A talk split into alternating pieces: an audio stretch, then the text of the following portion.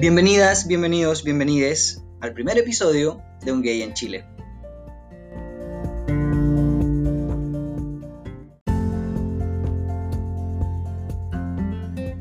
En este primer episodio quiero hablar sobre el año 2019. Este año que ha sido bastante complejo y complicado para mí, en lo personal, y para Chile en general. Eh, quiero hablar sobre el contexto, las protestas, el sentimiento, cómo hemos vivido estos últimos meses de momentos bastante complejos, la efervescencia, el estallido social o el despertar de Chile y hacer algunas reflexiones al respecto.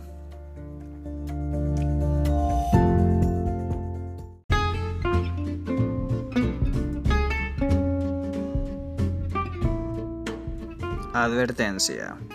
Las opiniones y el contenido de este podcast es de exclusiva responsabilidad de quien las emite, es decir, yo. El uso del lenguaje será soez y muy, muy chileno.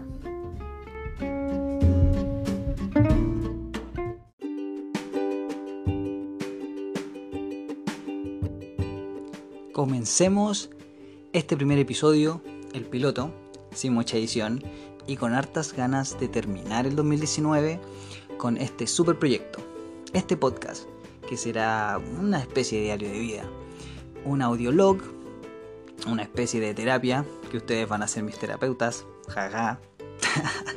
una forma de registrar los momentos importantes y los no tanto, que en realidad vale la pena comentar. Han pasado tantas cosas este año que va a ser súper difícil poder reducirlas a pocos minutos pero haré el esfuerzo.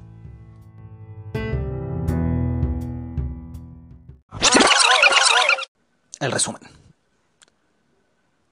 Hoy se termina el año 2019, 31 de diciembre. Año súper intenso. He vivido pérdida de trabajo, retirada del activismo de una ONG LGBT, crisis existencial que aún no termina, quiebre en la relación de pareja que también ahí estamos todavía en algunas cositas que limar asperezas. La primera terapia psicológica que he tenido, ¡yay! Eh, empecé a hacer ejercicio, llevo seis meses haciendo ejercicio, ¡yay! Eh, estuve casi 15 días, perdón, sin internet este mes. Mucho tiempo libre, muy poca pega. ¡Yay! Problemas del primer mundo, lo sé. Eh, pero ha sido un año de bastante reflexión, de bastante aislamiento, eh, un sabático forzado, obligado por la depre, por los problemas de salud, por los problemas laborales, los problemas personales y finalmente en los últimos meses por los problemas a nivel país. En lo laboral, soy profesor de inglés, trabajo con contratos honorarios, lo que significa que soy independiente, tengo muy poca estabilidad laboral, eso significa y se refleja a poca estabilidad económica. Eso tiene muchos beneficios, o sea, no la inestabilidad, pero el trabajar de manera independiente o de honorario, como flexibilidad laboral, yo elijo mis horarios, yo elijo con quién trabajo, es mucho más fácil desvincularme, pero por lo mismo eso trae muchos contras. Eh, que me quedo sin trabajo al terminar mis cursos y que la verdad cada tres meses tengo que estar buscando pega. Ha sido el año así y han sido mis años así. Pero este año en particular se me hizo mucho más difícil porque estaba en un lugar establecido, llevaba cuatro años y medio, me sentía súper parte, súper cómodo, eh, súper presente en la pega y por temas simplemente de reducción de presupuesto, de personal, etcétera, dejé de ser parte. Esa fue una de las tantas cosas que gatillaron una crisis en mí.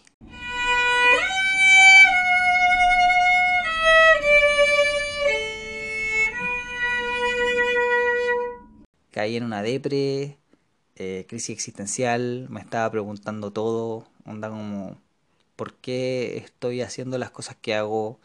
¿Por qué levantarme al otro día? ¿Cachai? ¿Por qué tengo que trabajar si al final no estoy haciendo ningún impacto, al final las cosas que estoy haciendo no le interesan a nadie, ¿para qué tener que esforzarme si en cualquier momento voy a quedar sin pega? ¿O por qué en realidad, por qué vivir en esta vida? Estuve en una ola súper, súper filosófica y de hecho todavía la estoy. Y la verdad es que ahora que terminando el 2019 lo agradezco bastante Em, siento yo que como voy a copiar las palabras de un video de YouTube que se llama, bueno, el video no, pero el canal de YouTube se llama The School of Life, la escuela de la vida, que nos dice que en realidad para poder mejorarse hay que caer en una enfermedad muy cuática.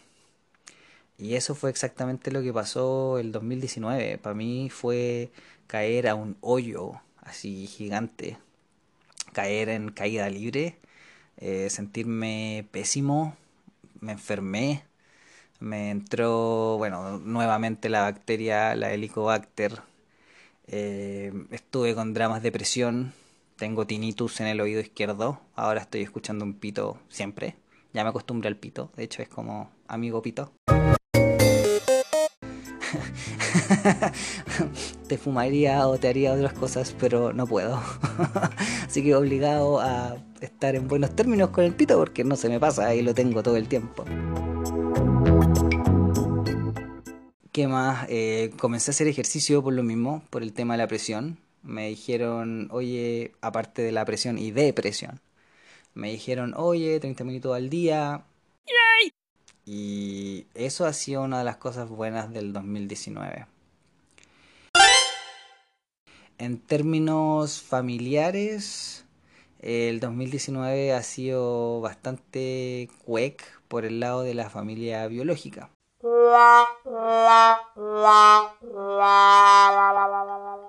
Pero el lado por la familia, no sé cómo llamarla, política, siento que no estoy casado, entonces no sé si llamarla familia relacional o la familia que uno adquiere por la pareja a quien tú decides comprometerte o con quien decides compartir tu vida.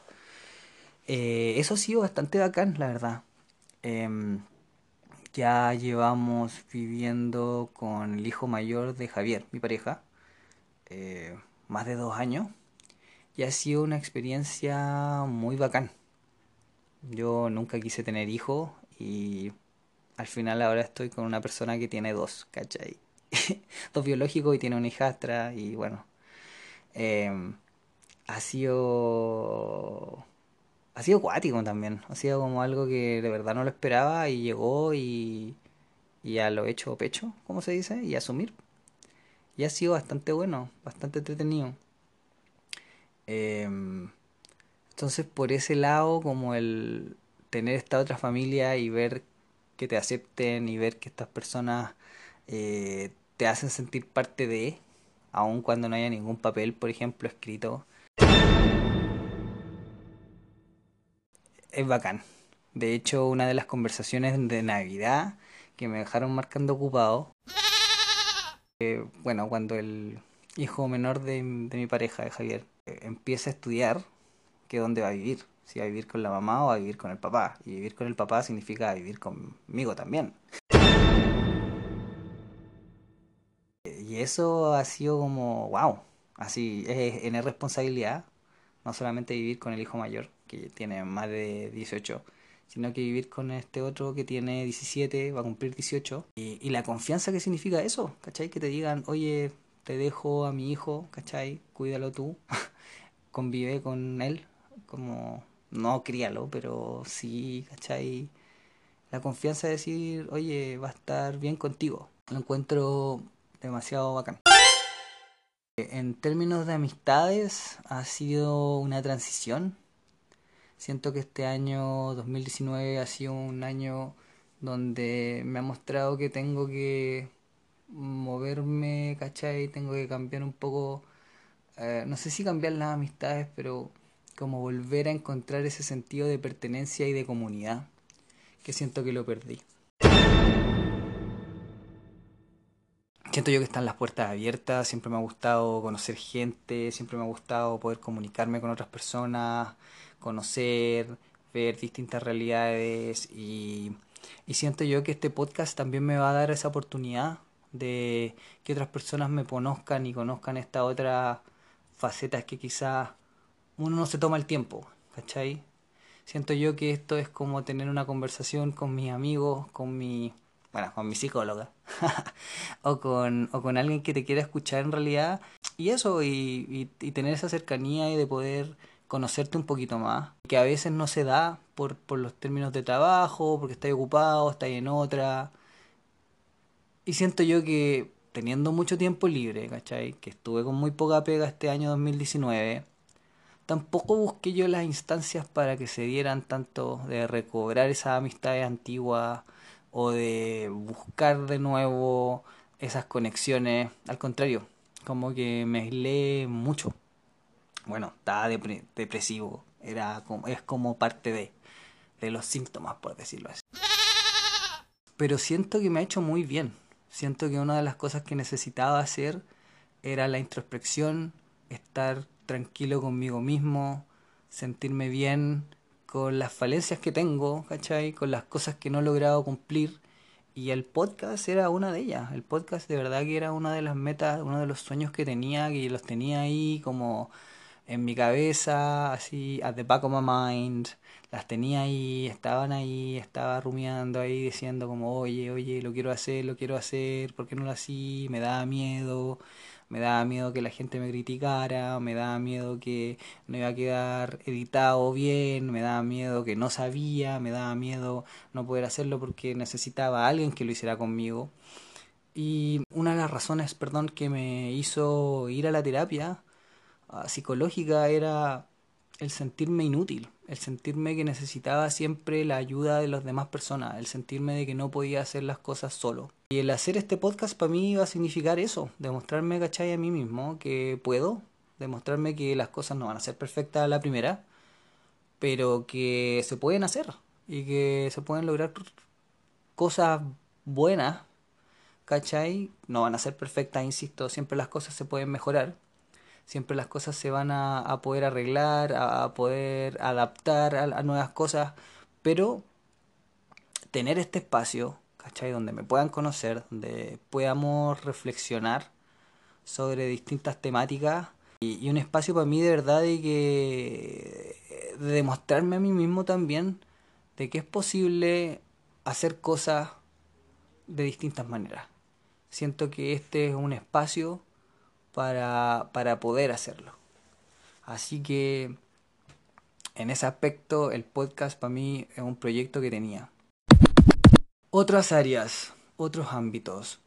En el caso de mis proyectos profesionales, eh, se viene el 2020 bastante bien. Tengo ahí unas conversaciones con algunas UES. Espero poder trabajar con estas UES sin problemas. Obviamente va a ser de manera independiente, freelance, con boleta, pero por algo se parte. Siento yo que quiero poder entregar ese conocimiento que tengo a futuros profes de inglés y eso es algo que me encantaría hacer. Tener a futuros profes de inglés y mostrarles las cosas que yo he descubierto, cosas que quizás no saben y que no conocen y que lo puedan implementar y que se den cuenta de que en realidad la profesión es bien, bien, bien bonita. Y, y en este año que estuve bien depre y que me cuestioné incluso, ¿cachai? Mi labor como profe y realmente si estaba haciendo un aporte o no, considero que el hacer esto es súper importante, ¿cachai? Demostrarle a las personas con tus propias vivencias, decirle como, oye, se puede, oye, en realidad podéis tener tu tu show, podéis tener tu podcast, podéis comunicar a la gente lo que tú pensáis y si tenías un mensaje que entregar, ¿por qué no hacerlo? Si tienes algo bueno que decir, ¿por qué no decirlo? Así que aquí estamos. Eso estamos haciendo. Bueno, cuando hablo en plural, estoy hablando de yo y mis otros yoes. Además, en las otras áreas, otro proyecto que tengo, el de vivir fuera, bueno, ese todavía está en veremos, está en pausa. no se ha dado y siento yo que eso también ha sido una oportunidad, el poder realizar las cosas que quiero hacer en estos otros países, países de habla inglesa que me encantaría poder vivir y experimentar los estilos de vida y formas de vida por un par de años, siento yo que los puedo hacer acá varias cosas. Y de nuevo, el podcast es una de ellas, así que tenemos también el proyecto de hacer, tenemos yo, tengo el proyecto de hacer el podcast en inglés. Y eso significaría que es una forma de mostrar a mis estudiantes que se puede, a mis estudiantes que, aunque no sea tu primera lengua o tu lengua materna, o una lengua que dominas en tu totalidad, se pueden hacer cosas en otra lengua. Aparte generaría una cantidad de personas que me puedan escuchar, que son de otros lugares, que si les interesa saber un poco más de la vida de Chile y la vida gay, LGBT, los temas que vamos o que voy a estar discutiendo y las personas que voy a estar entrevistando y las cosas que vamos a estar haciendo es una forma súper bonita de poder contactarse con otras personas y de poder demostrar en realidad que se hacen cosas y que se puede compartir, se puede compartir de esa forma también.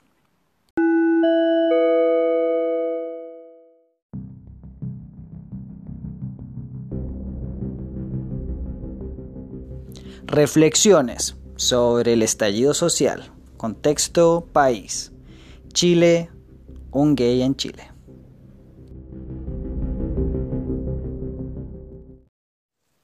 Estoy acá en la cama, en pelota, muerto de calor, haciendo las reflexiones de este último día del año 2019, pensando que este año en realidad ha sido como el hoyo. Eh, un año que ha demostrado que varias cosas que pensábamos estaban bien o que quizás sentíamos que habían que estaban solucionadas o que simplemente no pensábamos eran tan graves mostraron serlo. Y este año ha sido un año de darse cuenta de cómo cosas quizás súper pequeñas como el alza del metro a unos pocos pesos hace que muchas personas se movilicen. Por supuesto, las movilizaciones no son simplemente por el alza de, esos pesos, sino que por un montón de cosas detrás. Y siento yo que este año 2019 eh, Chile, el despertar, el descontento, el estallido social, demuestra algo que me pasó internamente. Y lo comenté en un cabildo que lo que me estaba pasando a mí internamente, esta especie de caos, de incertidumbre, de frustración, enojo, malestar, lo estaba viviendo yo de una manera súper eh, intensa y interna y que se demostró afuera estos últimos meses. Me pasó que ver lo, todas las noticias, todas las protestas, ver eh, las conversaciones que se hacían, ver las discusiones, ver cómo se estaba trabajando, cómo se estaba... Eh, o que están pasando muchísimas cosas y que se están mostrando y que se están viendo y que se están hablando, me parece algo súper, súper, súper positivo. Y siento yo que esta catarsis era algo que yo necesitaba personalmente y que el país también necesitaba. Y se está viendo. Y esto da para largo. Y en ese sentido siento yo, esperemos que las generaciones que están viviendo esto eh, no lo olviden. Así como yo también, bueno, las lecciones que he estado aprendiendo, espero mantenerlas y poder traspasarlas a otras personas. Y considero que nos queda bastante por aprender, nos queda bastante por avanzar. Siento yo que si algo agradezco a este año 2019 es que me ha dado tiempo para pensar, reflexionar, pausar, tomarse el tiempo de de verdad buscar la, la razón a las cosas, buscar el propósito y y empoderarte. Yo creo que eso ha sido algo muy bacán de este año 2019. Sentir que de verdad la gente tiene la voz para decir lo que piensa y las acciones para para para crear, ¿cachai? Eh, el Chile que queremos.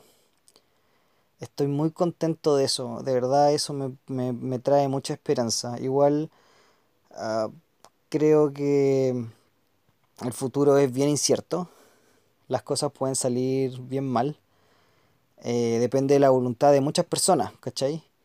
Y, y lo rico sí es que muchas personas tenemos esa conciencia de, de construir un Chile distinto. Quiero creer que este 2020 va a ser un año mucho mejor. Quiero, quiero pensar en que las nuevas generaciones, o no sé si las nuevas generaciones, pero las generaciones más jóvenes, quizás nosotros de treinta y tantos y los de veinte y tantos, ¿cachai? Que tanto se les critica, que tanto se les tira para abajo. Eh, veamos las cosas que realmente nos importan y pensemos en el, en el futuro de Chile, ¿cachai? Porque ese, esos somos los, los chilenos, las chilenas que vamos a estar viviendo en el país. Y no solamente, bueno, chilenos, chilenas, chilenes. Eh, bueno, las personas que quieran vivir acá, en realidad, en este pedacito de tierra al sur del mundo. Creo yo que las cosas se pueden hacer mucho mejor. Y, y de verdad la, la catarsis y el caos será algo necesario. Es necesario poder tener ese espacio, ¿cachai? De, de quizá... Sí, siempre va a ser malo la violencia, siempre va a ser mala la destrucción, pero es necesario pasar por eso para poder construir algo mejor. Esperemos que ahora en adelante las cosas se hagan bien, las cosas se hagan con más, no sé si calma, pero con más altura de mira, con más enfoque hacia el futuro. Esperemos que de verdad se respeten los derechos humanos. Quiero pensar que así va a ser.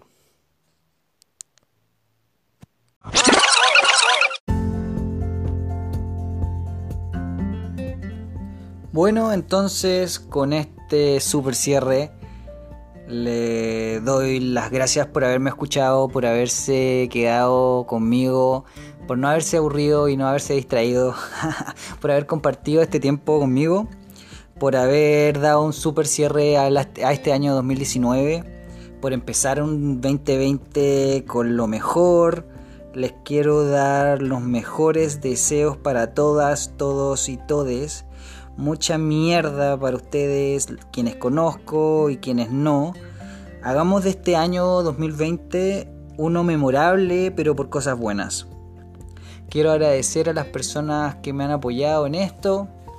Quiero agradecer a las personas que me han dado ánimos, que me han dicho que se puede, a estas personas que me han dicho ideas, que me han sugerido cosas y las personas que en realidad están conmigo y que me hacen realmente poder hacer estas cosas, ser feliz y poder seguir acá.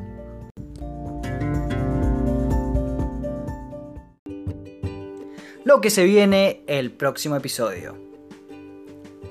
Grinder, lo adictivo que es. Próximos capítulos. Poliamor. Prejuicios. Bi, trans, no binarie, intersex. Roles de género y en el sexo ser bien amanerado, ser bien mujer. Acoso sexual. Netflix, series, películas, redes sociales, salud mental LGBT, capitalismo, farándula, historia, derechos humanos. Ah, hay mucho, mucho, mucho por hablar. Y todo eso se viene. Por lo tanto, estén atentos. Nos vemos pronto este 2020. Felices, felices, felices fiestas, super año nuevo. Empiecen con el, pie, con el pie bueno y nos vemos pronto. Besos, abrazos, chao.